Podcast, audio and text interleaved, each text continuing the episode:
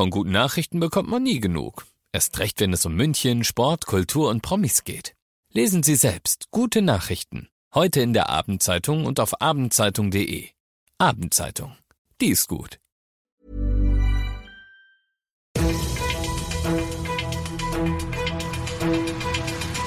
95 5 Charivari, das München Briefing, Münchens erster Nachrichtenpodcast. Christoph Kreis und diesen Themen. Die 2G-Regel im bayerischen Einzelhandel ist gekippt und Anschiss aus München, der MVV, fordert von der Deutschen Bahn schnelle Verbesserungen bei der S-Bahn. Ich freue mich, dass du bei dieser neuen Ausgabe wieder mit dabei bist. Ich erzähle dir in diesem Nachrichtenpodcast ja jeden Tag innerhalb von fünf Minuten alles, was du in München heute so mitgekriegt haben solltest. Das gibt's dann jederzeit und überall auf deiner liebsten Podcast-Plattform und jetzt um 17 und 18 Uhr im Radio. Seit heute ist die 2G-Regel im Einzelhandel in Bayern Geschichte. Der Bayerische Verwaltungsgerichtshof in München hat die Regel nämlich aufgehoben. Charivari-Reporter Alex Eisenreich Wieso? Ja, die Richter begründen das so. Aus der Infektionsschutzmaßnahmenverordnung geht nicht klar genug hervor, welche Geschäfte zur Deckung des täglichen Bedarfs von der 2G-Regel ausgenommen sind und welche nicht. Also es war nicht klar, ist ein Schuhgeschäft genau, jetzt täglicher Bedarf oder nicht. So ist es. Das hat man sich ja immer gefragt, kann ich jetzt noch in den Saturn, den Mediamarkt oder sonst wie. Also jetzt gilt im Prinzip 2G einfach nirgendwo mehr, oder? Genau so ist es. Also die bayerische Regierung hat sofort reagiert und zwar in Person von Staatskanzleichef Hermann. Er hat gesagt, wir setzen in Bayern 2G im Handel komplett aus und sorgen damit für eine schnelle und praktikable Umsetzung der VGH-Entscheidung. Das heißt also wirklich, ab sofort sind alle Geschäfte Supermärkten gleichgestellt. Du musst also keines der Gs mehr erfüllen. Die FFP2-Maskenpflicht bleibt aber natürlich weiterhin bestehen. Gut, die soll natürlich für den nötigen Schutz sorgen, das ist ja klar. Die Zugangsbeschränkungen in anderen Bereichen, ja, also Gastronomie oder im Museum oder im Kino zum Beispiel, die bleiben bis auf weiteres zumindest intakt. Danke Alex. Alle weiteren Infos dazu findest du natürlich nochmal kompakt zusammengefasst auf charivari.de. Du bist mittendrin im München Briefing und nach den München Themen schauen wir uns wie immer das an, was in Deutschland und der Welt heute los war.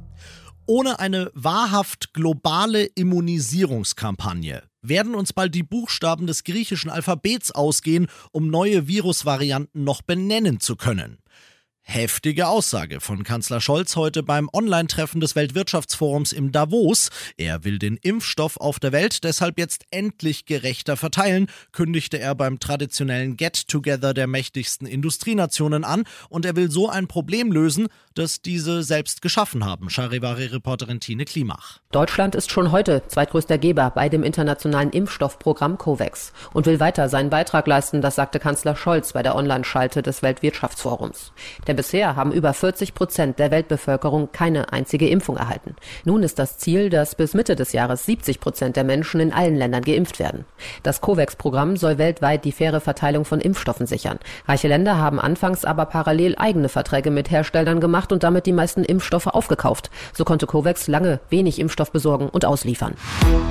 Allein schon dadurch, dass er überhaupt vor Ort, dass er überhaupt in Europa ist, hat er heute deutlich gemacht, wie wichtig die Sache ist und wie ernst die Lage ist. US-Außenminister Blinken ist zu Gesprächen über den Ukraine-Konflikt in Kiew gelandet. Von dort berichtet Charivari-Korrespondent Ulf Mauder. Es gehe nicht nur um die Ukraine, sagte Blinken. Die USA und Russland betonten heute, es gehe um die Sicherheit in Europa. An diesem Freitag trifft Blinken in Genf seinen russischen Amtskollegen Sergei Lavrov.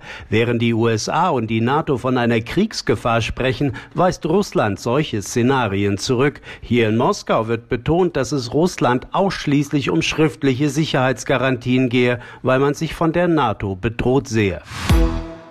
Und das noch zum Schluss. Die Münchner S-Bahn finden Sie hat ein großes Akzeptanzproblem.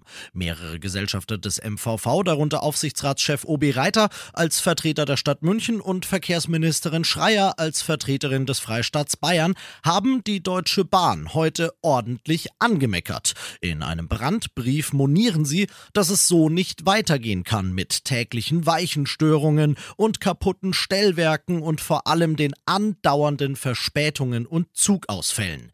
Die in weiten Teilen aktuellen sehr schlechte Leistungserbringung der S-Bahn München bringe viele Pendler in der Region an ihre Belastungsgrenze und sei schlicht niemandem mehr vermittelbar, heißt es in dem Schreiben überdeutlich. Der Vorstand der Deutschen Bahn, der müsse jetzt endlich handeln, sagt Obi Reiter, und deshalb schließt das Schreiben auch mit einer Einladung an den besagten Vorstand, doch bitte mal zum Lösungsgespräch nach München zu kommen, aber halt bitte nicht mit der S-Bahn, sonst kommen die ja nie an. Kleiner Scherz. Ich bin Christoph Kreis. Mach dir einen schönen Feierabend. 95.5 Charivari, das München Briefing, Münchens erster Nachrichtenpodcast. Die Themen des Tages aus München gibt es jeden Tag neu in diesem Podcast. Um 17 und 18 Uhr im Radio und überall da, wo es Podcasts gibt. Sowie auf charivari.de.